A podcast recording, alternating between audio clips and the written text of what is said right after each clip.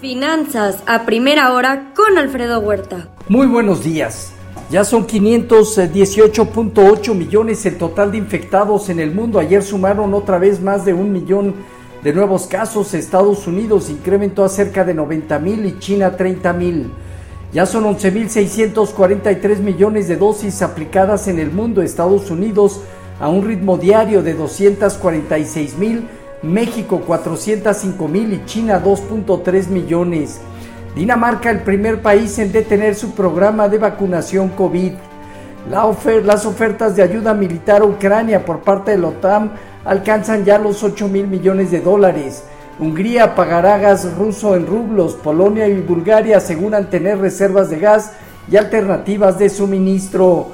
China reducirá a cero los aranceles a la importación de carbono a partir del primero de mayo. Podría beneficiar a Rusia. Joe Biden considera la posibilidad de, condonar préstamos estudiantiles y los demócratas eh, creen que ayudará eh, justamente en para las elecciones intermedias de noviembre próximo. Banco de Japón mantuvo sin cambio su tasa de interés en menos 0.1%. El yen en su nivel más bajo en 20 años frente al dólar acumula una depreciación del 13,5% en lo que va del año.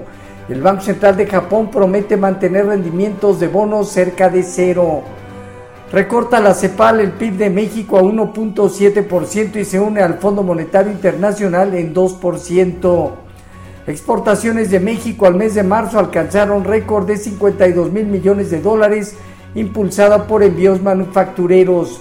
Hoy dato del PIB preliminar de Estados Unidos, primer trimestre, se acerca la decisión de la Fed la próxima semana. En Asia Pacífico, movimientos positivos. Eh, China, Hong Kong y Japón terminaron al alza. En Europa dominan movimientos eh, positivos, moderado España 0.3% y en mayor medida alzas hasta cerca del 1,5% Francia, Alemania, Italia, el Financial Times de Londres. Desacelera un poco la inflación en España al mes de abril, disminuye del 9.8 al 8.4% anual. Barclay superó expectativas de resultados primer trimestre, pero suspendió recompra de acciones eh, tras el error comercial de Estados Unidos. En divisas hoy, un índice dólar que sigue fuerte, 0.6%, el euro en 1.05 abajo, 0.5% y la libra, 0.6% negativo por debajo de 1.25. Hoy en materias primas, el petróleo Positivo marginalmente 0.2%, el WTI en 102.2 dólares y en metales el oro en 1889 dólares marginalmente arriba, el cobre marginalmente abajo y la plata más del 1% de contracción.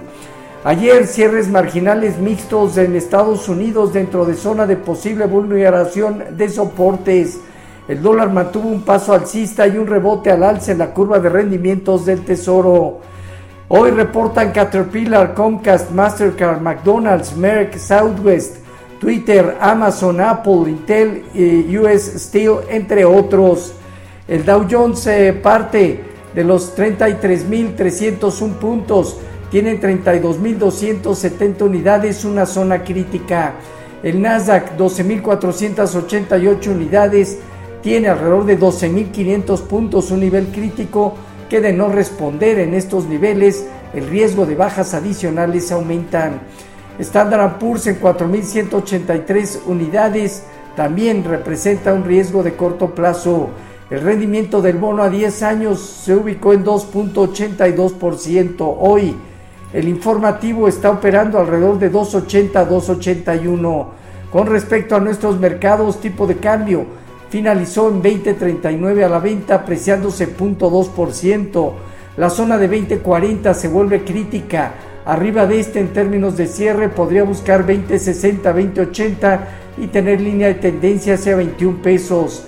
En la parte baja fortalece la zona de 20.20. En cuanto al fondeo diario, papel ornamental y bancario en 6.52, latea 28 días en 6.75. El índice de precios y cotizaciones perdió 0.3%, se estableció con 53.351 unidades, con una operatividad ligeramente abajo del promedio diario. Principal indicador siguen reportes corporativos y también consolidando zona superior 56, 57 mil puntos, zona inferior eh, alrededor de 52 mil 200 a 51 mil unidades. Tasa riesgo País de México en 242 puntos. De acuerdo a Monex, ha reportado el 66% de la muestra del IPC, las ventas promedio más 13.6% y Evita más 12.6%. El 57% de las empresas ha reportado arriba de lo esperado, 26% en línea y 17% por debajo de lo esperado. Eh, Lala inicia nueva oferta pública de compra buscando adquirir las acciones que quedan en bolsa. Hoy el PIB al primer trimestre con su deflactor, solicitudes por su desempleo, emisión de bonos a cuatro, a cuatro semanas y notas del Tesoro a siete años. Hoy la tasa de desempleo al mes de marzo y mañana conoceremos el PIB al primer trimestre en México de manera preliminar. Los eh, futuros se mantienen positivos entre 0.9 y hasta 1.9% del Nasdaq. Tipo de cambio 2044 a la venta, 6 centavos al alza, el punto 3%. Así, finanzas a primera hora con lo más relevante hasta el momento.